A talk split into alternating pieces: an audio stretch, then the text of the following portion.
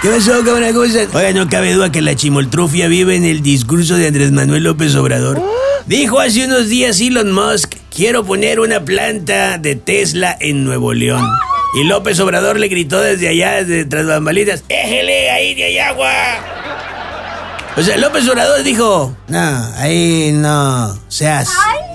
Pero pues hora después salió a su podcast, así le digo de cariño a las mañaneras, a decir que sí, siempre sí se hace ahí. Y si le preguntan al presidente si lo doblaron, su boca dirá que no, pero su chimoltrufia interior responderá en silencio. Pues ¿para qué te digo que no? Sí, sí.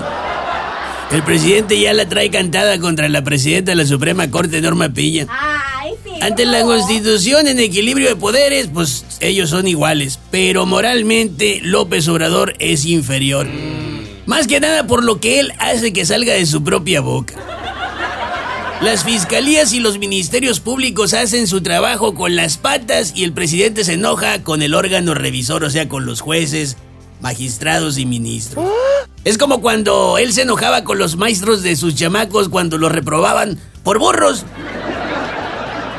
Ahora se lanza contra Norma Piña, pero se alza el que la Virgen le habla cuando le mencionaron el segundo plagio de Yasmín Esquivel. En estos cuatro años y cacho ha quedado de manifiesto que la única vergüenza de Morena y su cuadro de actores es pues la vergüenza ajena que provocan.